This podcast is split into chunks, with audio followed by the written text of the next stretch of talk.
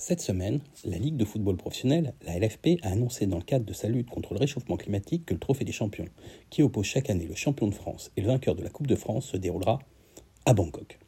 Oui, je caricature un peu, mais pas tellement en fait. Déjà, quelques précisions. La LFP, comme toute ligue professionnelle, est l'émanation d'une fédération sportive, ici celle du football. Elle a pour mission notamment la définition, l'organisation et la régulation des compétitions, la promotion du football professionnel et la commercialisation de ses droits. Actuellement présidée par Vincent Labrune, ancien attaché de presse de Jean-Luc Delarue, la LFP a eu la bonne idée de délocaliser cette année encore le Trophée des Champions en Thaïlande cette fois-ci, puisque le match se déroulera en août prochain au Stade national de Bangkok.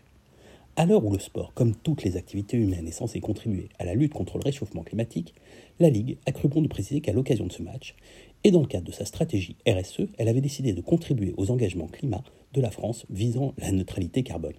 Oui, rien que cela. À la limite, ma chronique pourrait s'arrêter ici.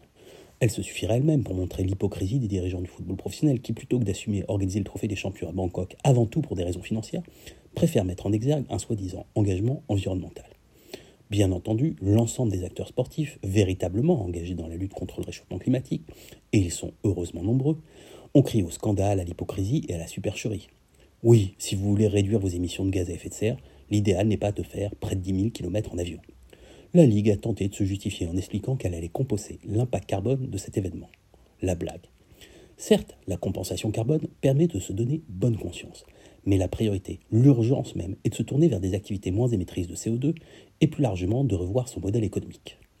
Parce que la Ligue aime rire, ou faire rire, cela dépend, elle a également tenté de justifier son choix par sa volonté d'internationaliser le football professionnel français, alors que c'est la seule ligue européenne qui empêche la diffusion sur Twitter des extraits de matchs, contrairement à ses voisins anglais, espagnols, anglais ou italiens.